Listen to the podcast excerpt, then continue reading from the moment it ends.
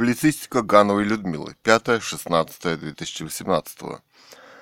Президент, наверное, не царь, и этого очень жаль. Начну с цитаты знаменитого русского советского поэта. Сидели пили в разнобой Мадеру, Старку, Зверобой. Дело в том, что русский человек всегда думает и о следующем дне. Утром возможны два варианта развития событий. Или куришь натощак, или пьешь с похмелья. Поэтому современный русский человек предпочитает водку. И в большинстве случаев за столом пьет только ее. Сам Высоцкий за столом с друзьями, которые приглашали, чтобы послушать его песни, видимо, любил шампанское, которое присутствует на столе в его съемках. Не могу я жить без шампанского, да без табора, да без цыганского. К сожалению, эпоха великолепного советского шампанского прошла. Какой-то товарищ советский сумел приобрести завод шампанского и, испортил уникальную технологию. От него тоже стала болеть голова. В книге Дэна Брауна говорится об уникальной технологии приготовления шампанского и его хранении. Эти страницы вы не сможете читать без волнения. Даже переворачивать бутылку шампанского в погребе надо очень осторожно. Свое утро я всегда предпочитала начать с сигареты, уникального индийского табака, который выращивала сама, но иногда я курила северную звезду, уникальные американские сигареты, отлично сделанные с ментолом. Сейчас несколько лет я уже не курю и считаю, что курить и пить очень легко бросить, если считаешь, что это нужно. Мои дети художники и не пьют вообще, но я делаю немного э, виноградного вина из собственного винограда и храню тоже в погребе. Хороший винный сорт Изабелла с тысячелетней историей, Гагарин, Мускат и другие, которые мы пьем часто и на дни рождения.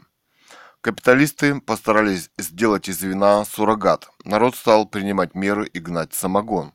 Например, московский Бамонт гонит по субботам и воскресеньям у себя на даче собственный самогон с секретами. Очень компетентная статья была в РР по поводу российского самогона.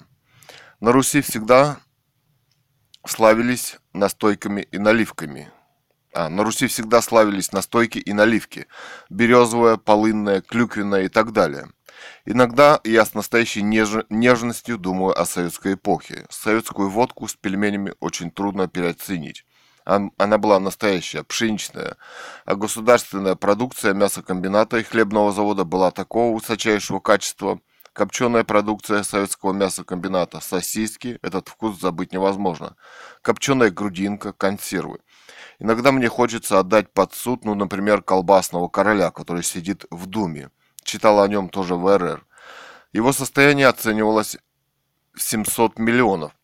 Он сидит в Думе, и он, конечно, настоящее лобби, и он не будет принимать законы против себя. Государственный сектор экономики должен соперничать с частным. Мы начинаем это понимать. Сейчас время фальсификации многих продуктов. Почему в Думе нет ни одного рабочего? Например, в Думе у царя была рабочая группа. Туда тогда выходит, что царь был самый демократичный правитель.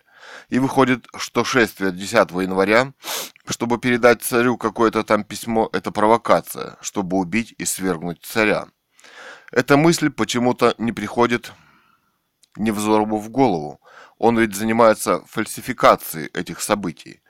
Партии эсеров и кадетов, которые также присутствовали в Думе, на самом деле так ничего и не смогли сделать для России, хотя громко об этом заявляли.